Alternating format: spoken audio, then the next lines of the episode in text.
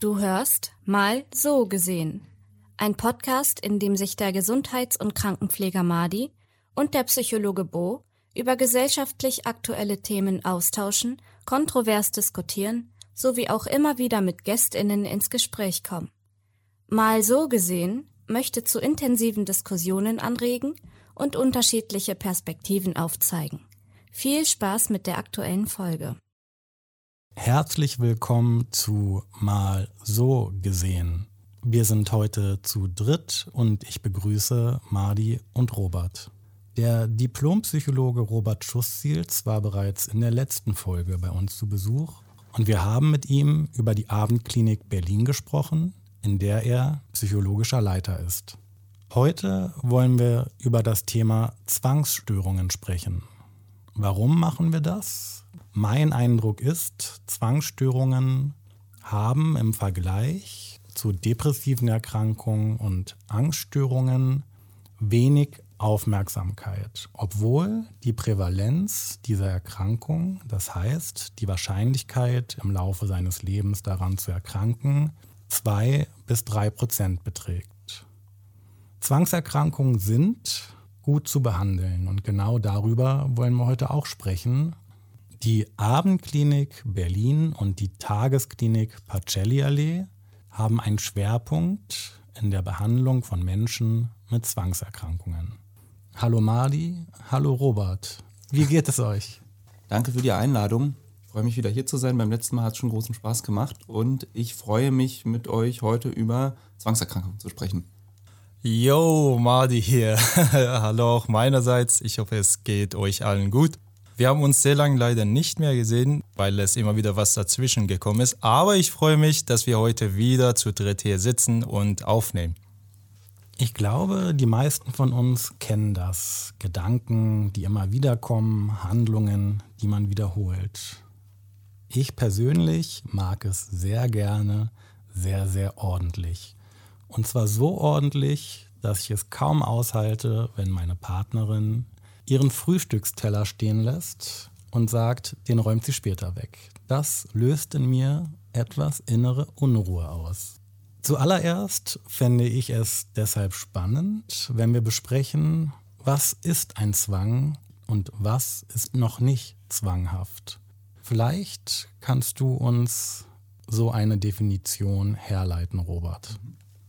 Also erstmal fällt mir noch ein eigenes Beispiel ein für einen Zwangsgedanken. Das kennen vielleicht auch die ein oder anderen. Äh, ich, man ist in einer öffentlichen Situation. Bei mir war das zum Beispiel mal im Kino oder Theater so und ich hatte plötzlich den Gedanken, was ist, wenn ich jetzt laut loslache an so einer total unpassenden Stelle? Wäre total schrecklich. Alle würden mich anstarren, würden denken, ich sei total verrückt. Kaum auszuhalten, die Vorstellung. Das ist ein ganz typischer verbreiteter Zwangsgedanke, den viele Menschen so nachvollziehen können. Und ganz grundsätzlich, du hast recht, fast alle Menschen hatten in ihrem Leben schon mal sowas, was man intrusiven oder Zwangsgedanken nennen würde, ohne aber dabei die Kriterien einer Zwangserkrankung zu erfüllen. Eine Zwangsstörung oder Zwangserkrankung liegt dann vor, wenn solche unerwünschten, wiederkehrenden, intensiven Gedankenbilder oder Impulse immer wieder auftreten, zu ganz erheblichem Leid führen, weil die natürlich immer wieder kommen und die Betroffenen versuchen, diese Gedanken wegzuschieben, also zu, oder zu ignorieren, zu unterdrücken oder zu neutralisieren. Oder wenn die Betroffenen von vornherein zum Beispiel versuchen, die Situation, in der sowas auftreten könnte, gänzlich zu vermeiden. Und die Betroffenen erkennen diese Gedanken, die da so kommen. Also zum Beispiel, ich könnte jetzt im Theater plötzlich unpassend, an einer unpassenden Stelle loslachen.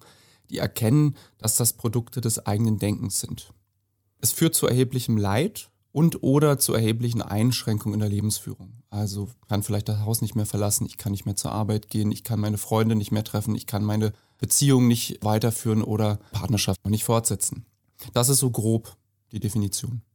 Du hast jetzt eine Unterteilung gemacht zwischen Zwangsgedanken und Zwangshandlungen. Kannst du das noch mal ganz kurz in einem Satz wiederholen? Vielleicht in zwei oder drei Sätzen. Also bei jeder Zwangserkrankung muss man sich das so vorstellen, dass zuerst einmal ein Gedanke auftritt, ein, wir nennen das auch intrusiven Gedanken, der kommt quasi wie aus dem Nichts, der ist einfach da. Ich könnte jetzt plötzlich loslachen im Theater. das ist ja Zwangsgedanke. Die Zwangshandlung tritt dann auf, wenn ich etwas versuche, wenn ich alles versuche, um diesen Gedanken oder das, was ich mit diesem Gedanken verbinde, zu vermeiden, also abzuwenden grundsätzlich. Vielleicht gebe ich noch mal ein anderes Beispiel, wo es noch deutlicher wird. Ich laufe an der U-Bahn entlang und habe plötzlich den Gedanken, ich könnte eine Person vor die einfahrende U-Bahn schubsen. Das ist auch relativ verbreitet, sogenannter fremdaggressiver Zwangsgedanke hat viel mit einem überhöhten Verantwortungsgefühl oder Verantwortungsdenken zu tun. Also das heißt, ich habe vielleicht ein Bild davon, wie ich jemanden vor die einfahrende U-Bahn schubse. Ganz schrecklich. Und alles, was ich jetzt tue, innerlich oder äußerlich, um zu vermeiden, dass das wirklich passiert, das ist die Zwangshandlung. Das heißt, eine Zwangshandlung ohne einen Zwangsgedanken gibt es eigentlich nicht. Im amerikanischen DSM dem Klassifikationssystem für psychische Störungen, das in den USA genutzt wird, wird diese funktionale Unterteilung auch genauso gemacht. Klassischerweise im ICD oder bis ins ICD 10 wurde das nicht gemacht, da wurde oft von Zwangshandlungen und Zwangsgedanken als Kriterien gesprochen. Eine Zwangshandlung kann aber auch gedanklich stattfinden. Also zum Beispiel, wenn ich an der U-Bahn entlanglaufe und den Gedanken habe, jetzt schubse ich gleich jemanden, dann zähle ich innerlich bis vier, ich imaginiere mich an einen sicheren Ort, das sind gedankliche Handlungen. Beobachtbare Verhaltensweisen wären dann, ich gehe weg von der Bahnsteigkante, ich setze mich hin oder ich verlasse gleich die U-Bahn-Station. Du hast gesagt, zu den Kriterien einer Zwangsstörung gehören sowohl das persönliche Leiden einer betroffenen Person und sicherlich auch des Umfeldes, genauso wie die Einschränkung der eigenen Lebensführung. Ferner hast du gesagt, diese Gedanken treten immer wieder auf.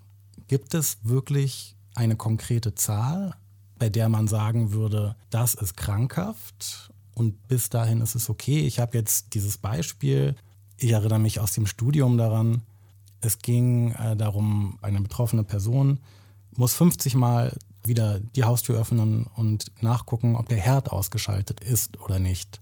Ich kenne das von mir, dass ich manchmal einmal gucke, bevor ich das Haus verlasse und dann ist das für mich auch okay.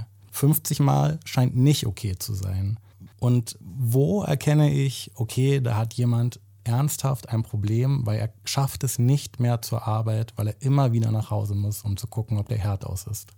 Ich glaube, darin liegt eigentlich auch schon die Erklärung, dass man sagt, die Person schafft es eben nicht mehr zur Arbeit. Die Person merkt selbst, dass es irrational ist, was sie da tut, leidet darunter, schafft es nicht mehr zur Arbeit und wünscht sich, dass das aufhört. Wie häufig das dann ist, kann individuell, kann vielleicht auch kulturell total verschieden sein. Ich habe jetzt, glaube ich, ein bisschen besser verstanden, was man erstmal differenziert und was dann ein Zwangsgedanken und eine Zwangshandlung ausmacht.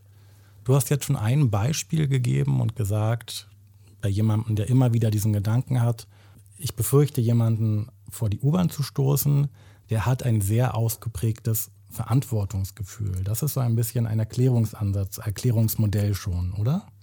Genau. Also ähm, das Modell, das kognitiv-verhaltenstherapeutische Modell der Zwangsstörung geht eben davon aus, dass es nicht die Gedanken, die da kommen, an sich sind, die krankhaft oder falsch sind. Man kann ja beobachten und relativ gut ist das auch untersucht, dass fast alle Menschen in ihrem Leben schon mal solche aufdringlichen Gedanken hatten, sondern es ist in unserem Modell die Bewertung, die hinter diesen Gedanken steht, nämlich wenn ich sowas tun würde, dann würde das bedeuten, ich bin verantwortungslos durch und durch. Oder eine andere Bedeutung, die dahinter stehen könnte, könnte sein, ich kann mich grundsätzlich nicht auf mich selbst verlassen, ich kann meine Impulse nicht kontrollieren. Das wäre eine Bewertung. Und die Ausführung der Handlung, der Zwangshandlung, also zum Beispiel jetzt in der, die U-Bahn-Station zu verlassen, führt unmittelbar zu einer emotionalen Erleichterung. Die emotionale Erleichterung ist erstmal ein Verstärker für die Zwangshandlung. Das heißt, ich führe die jetzt häufiger aus, weil es die emotionale Erleichterung macht. Und gleichzeitig verstärkt es aber auch die Bewertung. Ich bin gefährlich. Ich kann mich nicht auf mich verlassen und meine Impulse kontrollieren. Und das ist der Teufelskreis der Zwangsstörung. Würde das auch als ein Zwangsgedanke zählen, wenn wir zum Beispiel nach einer Situation am Arbeitsplatz oder mit Freunden eine kritische Situation erleben, zum Beispiel eine Diskussion oder einen Streit oder was auch immer, was in der Regel auch unangenehm ist? Wir kommen dann nach Hause, wir sind alleine mit unseren Gedanken. Man reflektiert sich natürlich über die Situation und irgendwann möchte man auch damit abschließen und dann seinen Alltag machen. Es kommt aber immer wieder dazu, dass man immer wieder der Gedanke hat, als wäre man in der Situation nochmal und man denkt sich, ah, ich hätte vielleicht das sagen müssen, das sagen müssen, das sagen müssen. Und dann vergisst man es. Und nach zehn Minuten nochmal, nach zehn Minuten nochmal. Irgendwie zwingt man sich selbst, imaginär in der Situation zu sein und die Dinge sagen, die ihm jetzt einfallen. Wie ist es? Zählt das auch als zwanghaft oder äh, wie ist es? Oder wann fängt es an? Wenn ich 100 äh, Mal am Tag daran denke oder hat das auch irgendwas damit zu tun oder eher nicht? Gutes Beispiel. Ich würde es auch hier wieder gar nicht an der Anzahl festmachen, sondern sagen, wenn ich das immer und immer wieder tue und das führt zu ähm, Leid und Beeinträchtigung, es schränkt mich in meiner Lebensführung ein, ich krieg's nicht unter Kontrolle, ne? Also ich kann gar nicht aufhören. Das zeichnet ja Zwänge im Allgemeinen aus, dass dieses Signal, jetzt ist gut, einfach nicht ankommt. Über unterschiedlichste Zwangserkrankungen, über unterschiedlichste Inhalte hinweg. Wenn das gegeben ist, dann kann das auch ein Inhalt von einem Zwang sein. Das habe ich bei Patienten auch schon gesehen. Das muss es aber nicht. Gleichzeitig ist es auch wieder was total Menschliches, sich mit einer schwierigen Situation hinterher immer und immer wieder zu beschäftigen. Zum Beispiel nach einer Lösung zu suchen oder sich auf die nächste Situation, die ähnlich geartet ist, vorzubereiten. Oder sie besser zu verstehen zumindest. Also da braucht man sich keine große Sorgen machen. Erstmal nicht. Entscheidend ist also, wie ich dich verstanden habe, die Bewertung eines Gedankens. Genau, also in unserem Modell der Zwangserkrankung kann man sich das so vorstellen, zuerst kommt dieser intrusive, also dieser Gedanke, der sich scheinbar aufdrängt, der einfach so im Bewusstsein aufpoppt, der unangenehm ist. Und das kognitive Modell nimmt jetzt aber an, dass dieser Gedanke bei einer Zwangserkrankung nochmal anders bewertet wird als bei Menschen, die keine Zwangserkrankung haben, weil er zum Beispiel sagt, ich bin gefährlich, ich kann mich nicht kontrollieren, ich, ich könnte die entstehenden Emotionen nicht ertragen. Das könnten so bewertende Gedanken sein, die dahinter stecken.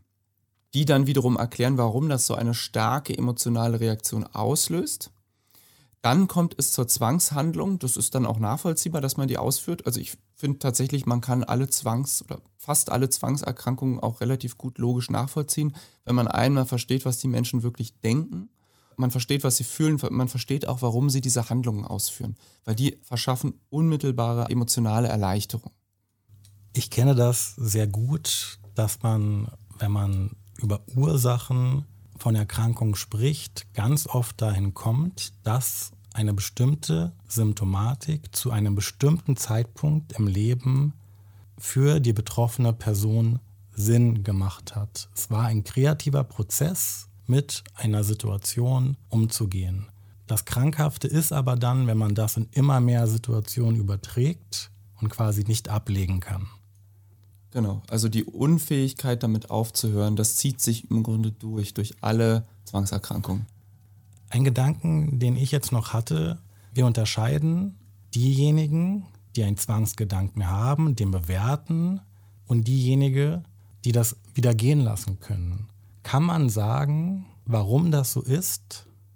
Einer der wichtigsten Forscher, was die Psychotherapie von Zwangserkrankungen angeht, Paul Schalkowskis, kann ich nur sehr empfehlen für alle, die das interessiert.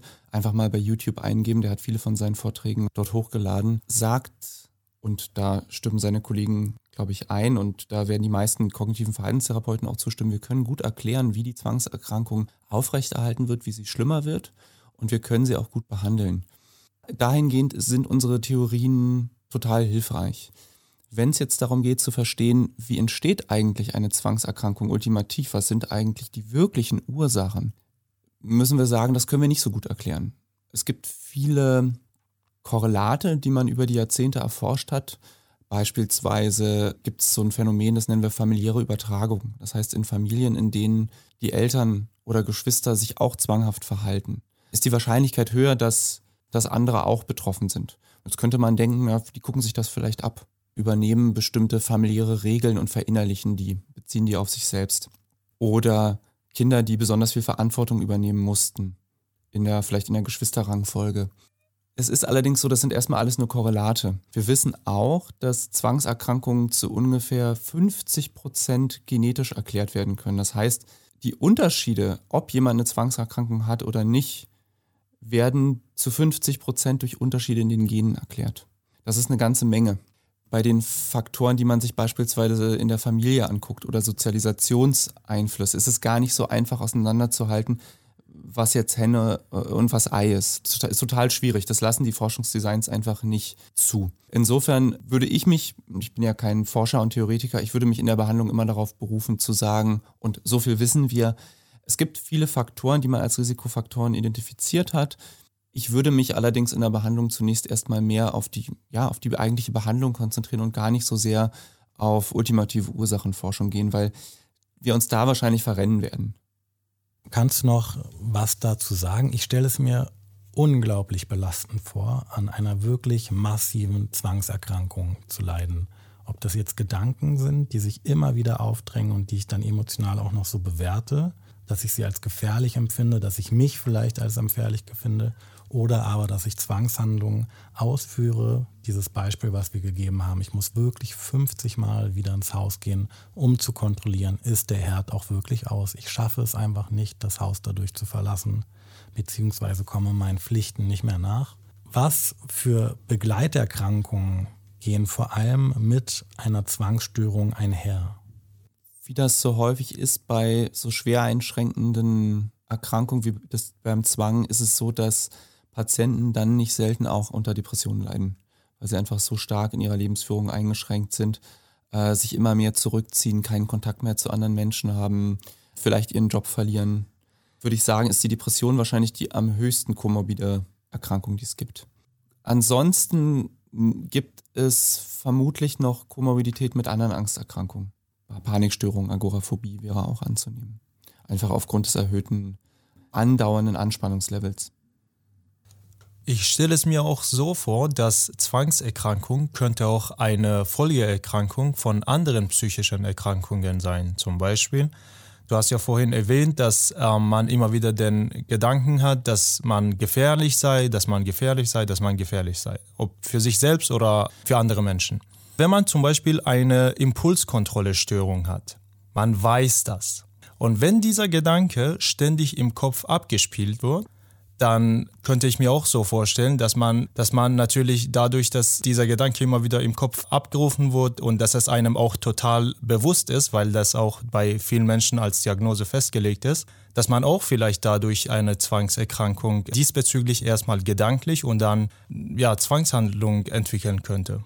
Mhm. Also aus, kann ich jetzt aus meiner Praxis sagen, ist es mir schon häufiger begegnet, dass ich Patienten hatte mit emotional instabiler Persönlichkeitsstörung, mit einer ganzen Reihe von komorbiden Erkrankungen, unter anderem Zwangsstörungen, aber auch Essstörungen, Panikstörungen und Agoraphobie. Und ich glaube, ein Sonderfall, den man sich auch noch anschauen kann, wäre, dass Zwangsstörungen komorbid auftreten mit posttraumatischen Belastungsstörungen. Das heißt, es gab vielleicht ein oder mehrere besonders außergewöhnlich schwere Erlebnisse, besonders einschneidende Erlebnisse, die zur Entwicklung einer posttraumatischen Belastungsstörung beitragen, die dann in Verbindung mit einer äh, Zwangsstörung auftritt. Könnte auch zum Beispiel Perfektion eines Menschen ein Begünstigungsfaktor der Zwangserkrankung sein? Das ist eine super Frage. Das hat man auch lange gedacht und kann das inzwischen verneinen. Also es gibt anscheinend keine Zusammenhänge zwischen der Persönlichkeitseigenschaft Gewissenhaftigkeit, die jetzt in der extremen Übersteigerung Perfektionismus wäre, und Zwangserkrankung. Was wir wissen ist, also wenn man sich mal auf die evolutionäre Ebene begibt und evolutionspsychologisch, evolutionspsychiatrisch anschaut, wie können wir denn erklären, warum es Zwänge gibt? Es ist total schwierig zu erklären, warum es Zwänge gibt. Es scheint nicht so zu sein, dass die Zwangserkrankung eben eine Extremausprägung eines sonst adaptiven Persönlichkeitsmerkmals ist. Das können wir ausschließen, weil die Zusammenhänge mit Gewissenhaftigkeit so einfach nicht da sind. Neurobiologisch würde man wahrscheinlich sagen, es gibt im Gehirn einen Hirnnervenkern, den Nucleus caudatus. Vielleicht muss gar nicht so viel zu erzählen. Nur das ist eine Hirnregion, die anscheinend besonders empfindlich ist für Schädigungen. Wir wissen zum Beispiel, dass Menschen mit Schlaganfällen oder Menschen, die bakterielle Erkrankungen hatten in der Kindheit, die zu Läsionen im Nucleus caudatus geführt haben, die neigen eher dazu, Zwangsstörungen zu entwickeln. Es gibt auch noch eine Überlappung mit Tickstörungen, insbesondere Tourette-Syndrom. Also könnte sein, dass man auf der Ebene eher einen Zugang dazu findet, zu beantworten, warum gibt es überhaupt Zwänge. Vielen Dank für Die Einblicke und die Erfahrungen, die du mit Menschen, die an Zwangserkrankungen leiden, gemacht hast. Mich würde interessieren, ich bin jetzt ein Mensch, ein Betroffener, ich leide unter starken Zwangsgedanken oder Zwangshandlungen. Was ist deine Erfahrung? Wie lange dauert es, bis solche Betroffenen Hilfe aufsuchen? Das dauert leider oft Jahre, bis Menschen sich äh, Hilfe suchen. Also Jahre bis Jahrzehnte, die Zwangsstörung nicht behandelt ist.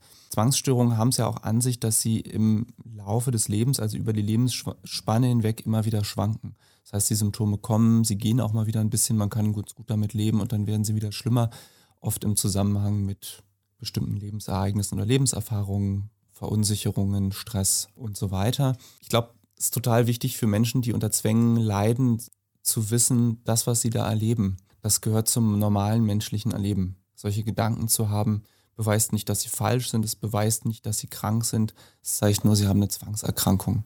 Und damit ist man einer von vielen. Und die gute Nachricht ist, das ist total gut behandelbar. Das, was der Zwang mir sagt, was ich bin, ein schlechter Mensch, unzuverlässig, bösartig, pädophil, was auch immer, ist so nicht richtig. Das ist der Zwang, der das sagt. Und das können wir, das können wir wirklich gut behandeln. Und Verhaltenstherapeuten machen das auch seit vielen Jahren richtig gut. Insofern kann ich nur alle Menschen ermutigen, suchen Sie sich Unterstützung. Wenn ich eine Zwangserkrankung hätte, bräuchte ich die auch.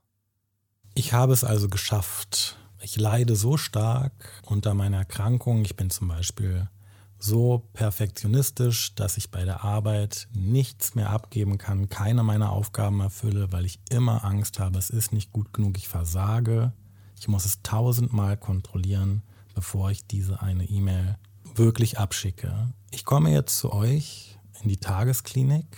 Beim letzten Mal haben wir so ein bisschen den organisatorischen Ablauf auch schon besprochen. Ich komme zu dir in Behandlung. Ich fühle mich sicherlich erstmal erleichtert, dass ich diesen Schritt geschafft habe. Du sagst mir vielleicht, ey, du bist einer von vielen, das, was du da hast. Du musst dich nicht dafür verurteilen. Wie geht es jetzt für mich weiter? Das würde mich mhm. interessieren. Mhm es würde für dich erstmal so weitergehen in der Einzelpsychotherapie, wenn wir jetzt gar nicht so sehr um das Klinik drumherum sprechen und die anderen Behandlungsprogramme, sondern nur die Einzelpsychotherapie. Ich würde jetzt erstmal versuchen, mir mit dir zusammen ein Bild zu verschaffen, unter welchen Zwangsgedanken und Handlungen du eigentlich leidest. Und zwar aktuell als auch in der Vergangenheit. Das liegt daran, dass Zwänge selten allein kommen und bestimmte Zwangsgedanken auch mal für eine Weile in den Hintergrund treten können, während andere dann eher quälend äh, in, im, im Vordergrund stehen. Ist aber trotzdem wichtig, sich das klar zu machen. Und ich würde dir eine ganze Reihe von Fragen stellen, ein Stück weit eine standardisierte Diagnostik auch mit dir machen, damit ich nicht vergesse, die wichtigen Fragen zu stellen. Und dann würde ich im nächsten Schritt mit dir ein Erklärungsmodell machen, das dir nochmal zeigt, was ist denn eigentlich der Zwang auf dich zugeschnitten, wie wird der aufrechterhalten und einen Ausblick darauf zu entwickeln, wie man den verändern kann. Ein Fall, den ich so ähnlich schon mal behandelt habe, ich ändere jetzt natürlich die ganzen persönlichen Details. Ein männlicher Patient kam zu mir, Mitte 40, berufstätig, verheiratet und der hatte seit seiner, im Grunde seit seiner Kindheit und Jugend immer wieder Zwangsgedanken, die ihm erzählt haben, er sei gefährlich und er könnte anderen Menschen Schaden zufügen. Er könnte die Kontrolle über sich verlieren.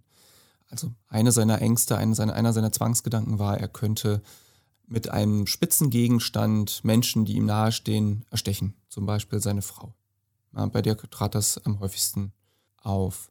Bei dem habe ich es tatsächlich so gemacht, dass ich ihm relativ schnell erklären könnte, dass das, worunter er leidet, eine Zwangserkrankung ist. Das hatte er so tatsächlich noch nicht gehört. Das wusste er nicht. Er hatte, er hatte große Angst, wirklich verrückt und gefährlich zu sein, nachdem ihm das auch ein anderer Behandler so nahegelegt hat.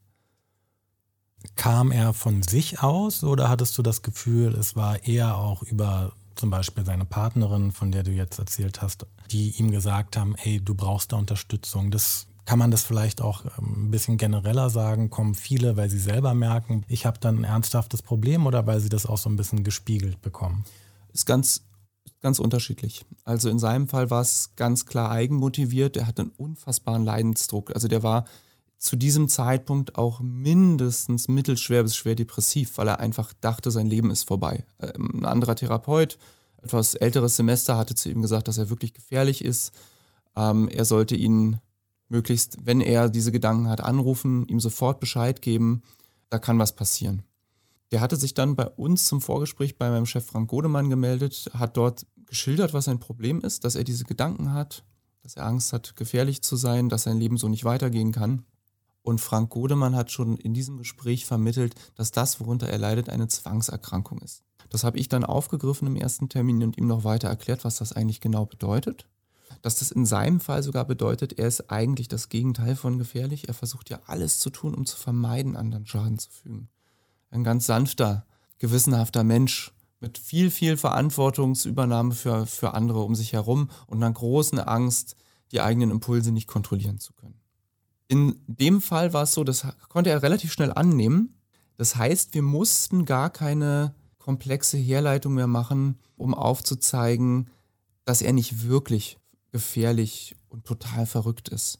Das nennen wir auch äh, Verschiebung der Problemdefinition. Mit manchen Patienten, manche Patienten sind so eng verschmolzen mit ihren Zwangsgedanken, die glauben die so stark, dass es für die kaum vorstellbar ist, dass die nicht richtig sind. Ganz oft, und auch in seinem Fall war es aber so, dass er gemerkt hat, das sind nur Gedanken, die stimmen, irgendwie stimmen die auch gar nicht, aber wenn die kommen, ist die Angst so groß, sind diese Gedanken so überzeugend, dass er sich nicht von denen distanzieren kann, dass er die irgendwie doch glaubt. In seinem Fall musste man das gar nicht mehr so komplex herleiten was wir gemacht haben, war, wir haben einen Ansatz gewählt, den nennen wir in der kognitiven Verhaltenstherapie das Theorie A-B-Modell. Beim Theorie A-B-Modell geht man im Grunde vor wie ein kleiner Wissenschaftler. Also man konstruiert sich einmal eine Theorie A. Das ist im Grunde das, was der Zwang mir die ganze Zeit sagt. Ich bin gefährlich, ich verliere die Kontrolle und wenn ich nicht aufpasse, werde ich jemanden erstechen. Und dem gegenüber stellen wir Theorie B. Theorie B ist, ich leide unter einer Zwangserkrankung und die ist manchmal so intensiv, dass sie mich glauben macht, dass ich gefährlich sein könnte, aber ich bin das eigentlich nicht. Und daraus folgt auch, dass die ganzen Sicherheitsmaßnahmen, die ich mache, dass die überflüssig sind und das Problem sogar verstärken, aber zumindest aufrechterhalten. Das ist Theorie B. Und das Gute ist, Theorie A und Theorie B können nicht gleichzeitig richtig sein. Die schließen sich logisch aus. Entweder bin ich gefährlich, wenn Theorie A stimmt, und dann ist das auch alles korrekt, was ich mache. Also, dass ich zum Beispiel vermeide, dass Messer offen rumliegen, schwere oder scharfe Gegenstände, mit denen ich jemanden erschlagen könnte, total, wäre total richtig. Theorie B hingegen würde mir ja sagen, das sind alles Aufrechterhalter. Das ist ein Teil meiner Zwangsstörung, dass ich mich überhaupt damit befasse. Und in der Therapie geht es jetzt darum, herauszufinden, wie funktioniert die Welt wirklich. Nach Theorie A oder nach Theorie B. Jetzt, wo wir bei, beim Punkt Therapie sind, wie ist es eigentlich? Wann beginnt ein Therapieansatz mit Medikamenten, also wann eine medikamentöse Behandlung und wann eine einfach nur psychotherapeutische Behandlung? Oder habt ihr auch Fälle oder wenn auch ja, wie oft, dass eine medikamentöse Behandlung mit nicht medikamentöse Behandlung einhergeht? Gute Frage, kann ich jetzt tatsächlich gar nicht ähm, wissenschaftlich beantworten, sondern nur aus der Praxis heraus. Ich würde sagen, bei uns vielleicht ein Drittel der Patienten nehmen die Medikamente. Selektive Serotonin-Wiederaufnahmehämmer sind im Grunde Medikamente, die den Neurotransmitter Serotonin, die Konzentration an bestimmten Stellen im Gehirn erhöhen. Und man hat festgestellt, dass ein Teil der Zwangspatienten davon ganz gut profitieren, allerdings bei weitem nicht so gut wie von Verhaltenstherapie. In der Klinik machen wir es immer so, dass wenn Medikamente gegeben werden, auch Verhaltenstherapie erfolgt. Wir nennen das dann Exposition mit Reaktionsverhinderung. Das ist die Verhaltenstherapie, die man da macht. Das weiß man allerdings aus der Psychotherapieforschung. Es gibt keine Kombinationseffekte, also die Psychotherapieeffekte werden durch das Medikament nicht besser. Grundsätzlich sind die Effekte von Psychotherapie über behandelte Patienten hinweg stärker als die von Medikamenten. Und bei Medikamenten sollte man noch hinzufügen, ist es auch so, dass die für mindestens zwölf Monate genommen werden müssen und auch sonst die Wahrscheinlichkeit relativ hoch ist, dass die Zwangssymptome nach Absetzen direkt wiederkommen. Oder auch sonst die Wahrscheinlichkeit hoch ist, dass die Zwangssymptome nach einiger Zeit nach dem Absetzen wiederkommen. Okay, ich verstehe es so, dass also die psychotherapeutische Behandlung wirksamer ist als die medikamentöse. Ich kann es mir auch so vorstellen, dadurch, dass die Zwangserkrankung selbst verursacht ist, kann auch selbstbehandelnd viel wirksamer sein als fremdbehandeln durch Medikamente. Könnte man das so sagen? Also spielt sicherlich eine Rolle für das Erleben der eigenen Wirksamkeit, wenn man merkt, ich kann was dagegen tun und erlebt, ich kann diese Erkrankung, wenn ich es mal so von außen betrachte, tatsächlich wieder in den Griff kriegen. Ich glaube schon, dass das ein wichtiger Faktor ist, sowieso über viele, viele Erkrankungen hinweg. Ich würde trotzdem bei Patienten, die jetzt vor mir sitzen und total verzweifelt sind und sich beides wünschen, nicht davon abraten, ein Medikament zu nehmen. Auf keinen Fall. Das Medikament kann ja auch erstmal helfen, zwei bis vier Wochen dauert das, bis das wirkt, eine gewisse Linderung herbeizuführen und den Mut und vielleicht die Motivation zu erhöhen, mit der, mit der Behandlung anzufangen. Ich würde sehr gerne nochmal zu dem Patienten, von dem du erzählt hast, zurückkommen. 40 Jahre alt, leidet darunter, dass er vor allem Angst hat, seiner Partnerin mit einem spitzen Gegenstand zu verletzen. Er kommt zu dir nach einer langen Zeit, weil er sehr darunter leidet, zudem noch unter einer mittelschweren, beschweren depressiven Erkrankung. Er kommt zu dir in die erste Stunde, ihr macht ein Erklärungsmodell, Theorie A und B. Er versteht also, ich bin nicht gefährlich, sondern ganz im Gegenteil, ich versuche alles, um anderen nicht zu schaden. Und diese Zwangshandlungen, die ich dann ausführe, sind Teil dieser Erkrankung. Wie geht es dann weiter? Dann geht es darum, von der Theorie in die Praxis zu kommen. Und hier, das ist von der Philosophie her ein bisschen was anderes als die klassische Konfrontationstherapie, wie man sich das vielleicht manchmal vorstellt. Also die klassische Konfrontationstherapie oder Expositionstherapie mit Reaktionsverhinderung nennt man das in der Verhaltenstherapie, basiert im Grunde darauf, dass man zunächst eine Art Hierarchie schwieriger Situationen aufbaut. Schwierig im Sinne von, was macht mir, was macht mir Angst? Und sich dann schrittweise durcharbeitet, in Situationen reingeht, die aushält und irgendwann erlebt, dass die Angst weniger wird, wenn ich die Zwangshandlung nicht ausführe. Also sprich, in dem Fall des Mannes, der Angst hatte, andere, insbesondere seine Braut zu verletzen, war eine Übung, dass er, wenn abends gekocht wird mit seiner Frau zusammen, dass er nicht mehr die scharfen Messer vorher wegräumt. Dass er scharfe Gegenstände, zum Beispiel ein Taschenmesser, nicht in seinem Schreibtisch versteckt. Und dann die Erfahrung zu machen, okay, das halte ich aus. Schwierigere Situationen waren dann tatsächlich mit mir in einem Raum zu sitzen und ein richtig scharfes Küchenmesser lag zwischen uns auf dem Tisch. Das aus dem Expositionsrational heraus erklärt wäre das im Grunde so. Er hätte jetzt eigentlich den Impuls wegzugehen oder das Messer verschwinden zu lassen. Das hat er nicht gemacht. Die Angst wird erstmal mehr, aber irgendwann merkt das Gehirn, die Bedrohung tritt nicht ein und die Angst wird weniger. Ganz früher hat man mal angenommen, dass das ein physiologischer Prozess ist, dass der Körper nicht unendlich viel Angst produzieren kann und dass es dann weniger wird. Es ist vermutlich eher so, dass das Gehirn neue Erfahrungen lernt.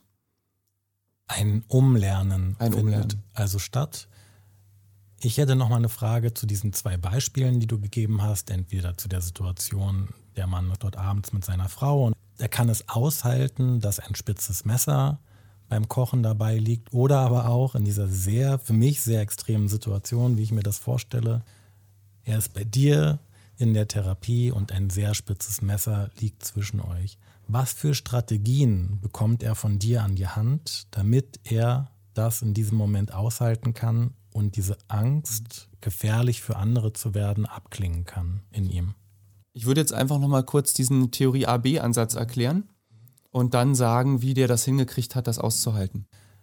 Jetzt ist es so, wir wollen ja von der Theorie in die Praxis kommen. Und mein Patient, Herr X, Herr X war in der Theorie relativ angetan und überzeugt von dem Theorie-AB-Modell und konnte das auch gut nachvollziehen und hat verstanden, dass er vor allem in Situationen der Angst in die Theorie A rutscht und in entspannten Situationen viel leichter die Perspektive von Theorie B einnehmen kann. Was wir gemacht haben, ist, wir haben kleine Experimente konstruiert, um herauszufinden, welche Theorie jetzt eigentlich die stimmigere ist.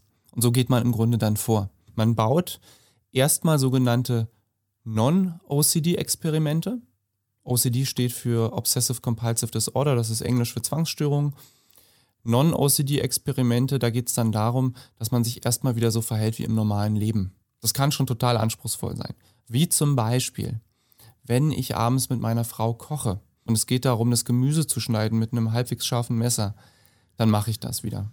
Dann werde ich das Messer nicht verschwinden lassen. Ich werde keine Ausrede finden, warum ich das nicht machen kann, sondern ich mache das so wieder, wie ich es früher gemacht habe. Und das ist, kann schon schwer genug sein und das kann sehr beängstigend sein. Also es geht immer darum, mache diese Experimente so oder ich konstruiere und plane die so, dass ich die auch schaffe und hinterher vernünftig auswerten kann und was daraus lernen kann. Hat er auch geschafft an der Stelle. Es gibt dann auch noch sogenannte Anti-OCD-Experimente. Anti-Obsessive Compulsive Disorder heißt, ich mache Sachen, die man im normalen Leben nicht tun würde, die ein bisschen extremer anmuten. Früher hat man dazu auch massierte Exposition oft gesagt. In seinem Fall war das so, dass wir zunächst mal ein scharfes Messer, ein scharfes Küchenmesser, so wie man das aus, aus dem Kino kennt, aus dem Film Psycho, so ein scharfes, riesiges Teil auf den Tisch zwischen uns im Therapieraum gelegt haben. Und das war für ihn schon richtig intensiv und extrem, weil er wirklich Angst hat, er könnte jetzt das Messer nehmen und die Kontrolle verlieren und mich verletzen. Die Erfahrung, die er gemacht hat, ist aber, dass einerseits die Angst nach einiger Zeit besser wurde, er die Kontrolle nicht über sich verloren hat und der Glaube an Theorie A langsam sank. Aber er war immer noch nicht vollständig überzeugt. Die nächste Frage war, was ist denn, wenn er das Messer mal in die Hand nimmt? Ist das dann immer noch so? Okay, das haben wir überprüft. Er hat das Messer in die Hand genommen und hat die Erfahrung gemacht. Es war erstmal sehr beängstigend, aber auch hier fällt die Angst wieder ab und er verliert nicht die Kontrolle. So haben wir es vorher auch erwartet. Es hat ihn aber immer noch nicht so ganz überzeugt. Natürlich war der Zwang noch da. Also haben wir weiter experimentiert. Wie könnte man das jetzt schwerer machen? Irgendwann hat er sich selbst erstmal die scharfe Klinge, vorsichtig natürlich, ohne dass er sich wirklich verletzen könnte, an die Hand gehalten und hat die Erfahrung gemacht, die Angst geht weg und der Glaube an Theorie B steigt, der Glaube an Theorie A fällt. Es ist allerdings so, sein Zwang bezieht sich ja viel stärker darauf, dass er anderen Schaden zufügen könnte. Also haben wir es dann auf mich übertragen. Der hat mir irgendwann das scharfe Messer erstmal an den Arm gehalten und später noch, als er gemerkt hat, dass nichts passiert und die Angst immer weniger wurde, hat es mir an den Hals gehalten und dabei immer wieder seine Zwangsgedanken ausgesprochen, nämlich ich werde ihnen den Hals aufschneiden. Und das hat er so lange gemacht, bis die Angst so stark abgefallen ist, dass der Glaube an Theorie A wegging und die Theorie B, nämlich was ich habe, ist eigentlich nur eine Zwangserkrankung, immer stärker wurde. Er hat das immer wieder gemacht. Und das war jetzt genauso eine Frage, wie sie mir gerade im Kopf herumschwirrte. Wenn ich an so einer schweren Zwangserkrankung leide, wie oft muss dieses Umlernen stattfinden, dass sich wirklich diese Bedeutung der Gedanken, die kommen, verändert? Das ist total unterschiedlich. In dem Beispiel war es so, dass es von der ersten praktischen Sitzung bis zu einem 90-prozentigen Angstverlust vielleicht zehn Sitzungen waren, a 50 Minuten. Heißt, man hätte die Zeit auch halbieren können und Doppelstunden machen können in dem Fall. Haben wir aber nicht gemacht, weil es sich so für ihn besser angeboten hat, immer nur in Einzelstunden zu arbeiten. Man muss aber sagen, wir haben uns danach noch mindestens 20 Stunden weiter gesehen, weil das Thema noch nicht durch war. Er musste Experimente in anderen Situationen durchführen, er musste ähnliche Experimente bei sich zu Hause ausführen. Er hat jetzt nicht das Messer seiner Frau an den Hals gehalten. So weit würden wir nicht gehen. Und es ging auch darum, dass seine Frau gar nicht wissen sollte, woran er erkrankt ist. Ich würde sagen, dass der Rest der Psychotherapie dann aber nochmal so 20 bis 30 Stunden in Anspruch genommen hat für die restlichen Zwänge und für die restlichen 10 Prozent, um die wirklich wegzubekommen. Eine Zwischenfrage. Wusste also seine Frau nicht, dass er eine Zwangserkrankung hat? Seine Frau wusste, wenn ich mich recht entsinne, nicht, dass er eine Zwangserkrankung hat. Genau. Und es war, an der Stelle konnte ich es auch nachvollziehen, für ihn auch nicht vorstellbar, dass er ihr das erzählt, weil er, er konnte nicht abschätzen, ob sie, das, ob sie dafür Verständnis hätte, wenn er äußert, dass er solche Gedanken hat in Bezug auf sie. Und da waren wir dann auf, auf einer Seite. Also ich finde das wirklich als, ich, ich, ich persönlich würde das als sehr ähm, gefährlich empfinden, wenn jemand über seine Probleme mit, dem, mit anderen Menschen nicht redet. Vor allem, wenn eine bestimmte Person davon betroffen wäre. So, also diese Gedanken, was ich, auch immer ich habe, ja, die äh, sammeln sich in meinem Kopf an und ich habe dann mit mehr Gedanken zu kämpfen. Was, wenn ich zum Beispiel meiner Frau erzähle, was, wenn sie mich verlassen würde und so weiter und so fort. Also ich finde persönlich das sehr kontraproduktiv. Findest du es also weiterhin für eher hilfreich, dass man mit der betroffenen Person nicht darüber redet, weil ich meine, wenn er mit seiner Frau gesprochen hätte, äh, bisschen früher darüber, hätte vielleicht seine Frau auch ihm gesagt, du, dann äh, brauchst äh, du brauchst Hilfe, ich bin deine Frau, ich bin deine Partnerin, ich stehe äh, an deiner Seite und ähm, ja, hab keine Angst und vielleicht wäre dann ein bisschen früher in die Therapie gekommen. Weißt du, mhm. was ich meine? Mhm. Ähm. Ich, ich würde gerne auch noch mal was dazu sagen. Ich verstehe aber auch die Scham, die jemand hat, sich so zu zeigen. Ich habe diese Gedanken, ich habe diese Ängste, die damit einhergehen. Ich könnte mir oder jemand anderem was antun, einer Person, die ich eigentlich über alles liebe. Ich habe Angst, wenn ich mich so zeige mit dieser Symptomatik, dass sie mich verlässt, dass ich sie verliere.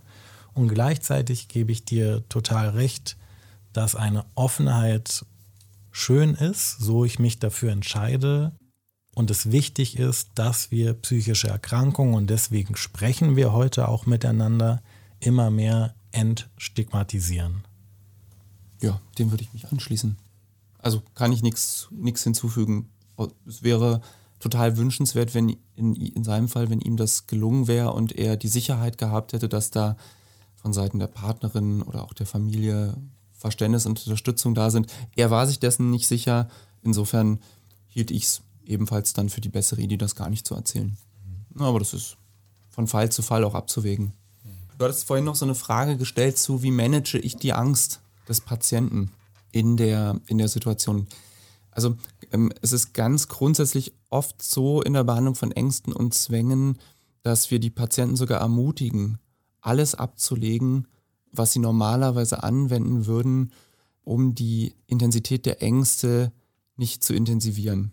Also alle Ablenkungsstrategien, alle Beruhigungsstrategien, atmen, gedanklich an, an etwas anderes denken, würde ich ablegen, weil das können ganz schnell auch Vermeidungsstrategien werden.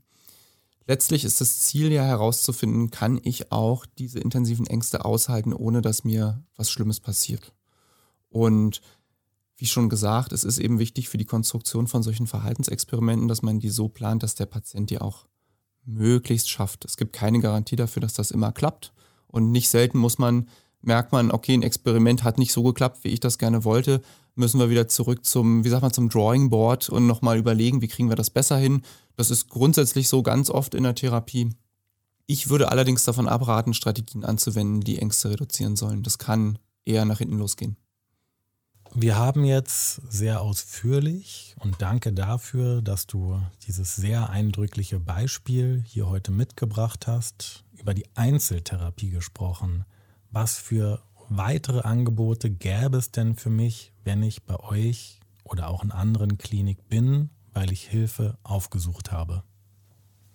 Bei uns ist es so, dass wir ganz speziell für Patienten mit Zwangserkrankungen noch eine Gruppentherapie einmal die Woche haben für 90 Minuten. Die leite ich auch an für Patienten unserer Tages- und Abendklinik. Gruppentherapie hatte ich im letzten Podcast ja schon mal so ein bisschen erläutert, wie das abläuft. Das ist im Grunde ein gemeinsames Problem lösen. Und so wird es hier auch angewandt auf Zwangserkrankungen. Also werden beispielsweise gemeinsam Fragen geklärt über die Natur der Zwangserkrankung. Es werden gemeinsam Verhaltensexperimente oder Expositionssitzungen geplant und überlegt, Patienten ermutigen sich, motivieren sich gegenseitig, stützen sich.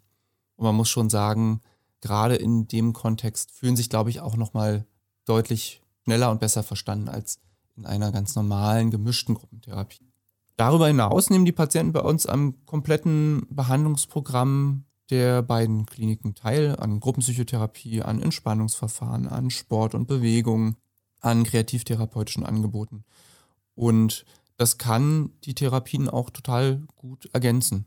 Patienten, die beispielsweise unter Kontaminationszwängen leiden, also der Angst, sich durch beispielsweise durch Berührung eine schwere Erkrankung zuzuziehen, können davon profitieren, wenn sie in der Körpertherapie vielleicht mal ganz vorsichtig in Kontakt mit anderen Menschen kommen körperlich. Das kann dann auch so geplant und in der Einzeltherapie vorbereitet und nachbereitet werden als Verhaltensexperiment. Ansonsten es ist natürlich auch so, ähm, die Behandlung einer Zwangserkrankung und auch bei anderen Angsterkrankungen ist es ähnlich, ist sehr, sehr anstrengend. Und insofern ist es auch total gut und sinnvoll, zwischendurch den Patienten mal eine Verschnaufpause zu geben, damit sie was anderes machen können und nicht permanent von diesen Zwangsgedanken eingenommen sind. Auch zu erleben, ich kann normal sein, ich kann normal an Dingen teilnehmen wie die anderen auch. Zum Abschluss, einfach um nochmal auszudrücken, Zwangserkrankungen sind wirklich gut behandelbar. Die Scham, die die Betroffenen empfinden, ist nachvollziehbar. Diese sich aufdrängenden Gedanken und auch dieser Drang, die Handlung auszuführen, ist total verständlich. Der Paul Schalkowskis, den ich vorhin schon mal erwähnt habe, der Papst der Zwangserkrankungen aus England, sinngemäß sagt, sowas wie eine nicht behandelbare Zwangserkrankung, sowas gibt's nicht. Alle Menschen sind behandelbar. Das heißt nicht, dass jeder Mensch mit einer Zwangserkrankung vollständig hundertprozentig geheilt aus der Therapie kommt. Aber eine, eine Verbesserung, eine, eine sinnvolle, wertvolle Verbesserung ist für alle Menschen möglich. Kurze Frage dazu. Wir haben bei uns auf der Station ähm, Menschen mit Zwangserkrankungen, bei denen es total chronifiziert ist, so dass sie eine wirklich vollständige Wesensveränderung haben. Bei diesen Menschen habe ich mir überlegt, wie schade das bei denen ist, weil erstens medikamentös kann wirklich nicht so viel erreicht werden. Sie sind ähm, in jeder ihrem Bewegungsmuster gefangen in Zwang. Und ähm, eine Psychotherapie, Gespräche kann man mit ihnen gar nicht führen, weil, wie gesagt, ähm, sie sind komplett wesensverändert. Meinst du also nach der Aussage von Paul Schalkowskis, könnten diese Menschen trotzdem irgendwie so erreicht werden, dass sie ein bisschen verbessert werden, mit Medikamenten zum Beispiel? Ähm, kommt natürlich immer darauf an, unter was für Erkrankungen leiden die Menschen noch. Sind die, sind, sind die Betroffenen fähig, ein Gespräch zu führen? Können die Informationen aufnehmen, die sie von außen bekommen? Ist quasi die Orientierung und das Denken noch klar genug, um so einem therapeutischen Gespräch zu folgen? Aber dann, wenn das gegeben ist, würde ich grundsätzlich sagen, ja, da kann man auch mit, äh, mit Psychotherapie weiterarbeiten. Also die sind behandelbar, denke ich. Äh, es sei denn, die, die, sind, die haben noch schwere Psychosen, äh, unter denen sie leiden, die man vielleicht erstmal behandeln sollte. Wir haben tatsächlich in der Klinik manchmal auch annähernd ähnlich schwere Fälle. Meine Erfahrung ist, dass auch bei sehr schwer Zwangserkrankten, also bei Menschen, die sehr, sehr lange schon darunter leiden und mit einer hohen Einschränkung im Alltag, auch da greift die Therapie gut genug. Das heißt nicht, dass man jedem immer helfen kann, aber grundsätzlich bin ich total optimistisch. Ich glaube, es ist immer auch eine Frage der Erwartungshaltung, dass man realistische Ziele vermittelt. Ich denke, es gibt noch sehr, sehr viele Aspekte in dem Bereich der Zwangsstörung, über die wir sprechen könnten. Für heute aber habe ich verstanden, was eine Zwangserkrankung ist. Wir haben unterschieden zwischen Zwangsgedanken und Zwangshandlungen. Wir haben uns angeguckt, welche Begleiterkrankungen häufig auftreten, wie die Prävalenz ist. Und du hast sehr ausdrücklich einen Verlauf geschildert, der, obwohl der Patient X mit einer massiven Zwangsstörung zu dir in Behandlung kam, deutliche Erleichterung erlebt hat. Ich würde sagen, der ist quasi gesund. Vielleicht schließen wir damit, mit dem, was wir so früh besprochen haben, dass wir es gar nicht aufgenommen haben. Du hast uns, bevor wir angefangen haben, ein Bild gezeigt. Auf diesem Bild waren zu sehen Albert Einstein, Leonardo DiCaprio, Mozart, Woody Allen, Churchill, Trump, und du hast uns gefragt, wisst ihr, was alle diese Personen gemeinsam haben? Und was sie gemeinsam haben, ist, dass sie an einer Zwangserkrankung leiden und dies auch bekannt über sie ist. Wir möchten Menschen, die betroffen sind oder Angehörige von Betroffenen sind, Freunde, Bekannte, ermutigen. Es gibt Therapiemethoden, die bei vielen Menschen eine gute Wirksamkeit zeigen. Ich finde diese wissenschaftliche Erkenntnis sehr hoffnungsvoll. Und was ich heute auch verstanden habe, ist, wie einschränkend so eine Erkrankung sein kann, wie schambehaftet sie sein kann und wie wichtig es ist, jemanden nicht zu verurteilen, sondern zu gucken, kann ich dabei unterstützen, professionelle Hilfe zu bekommen. Vielen Dank, Robert, und vielen Dank, Madi, dass wir heute dieses Gespräch zu dritt geführt haben. Danke für die Einladung. Ja, danke dir, Bo, auch. Ja, dann verabschieden wir uns heute von euch. Bye, bye. Das war Mal so gesehen. Ein Podcast von Madi und Bo. Bis zum nächsten Mal.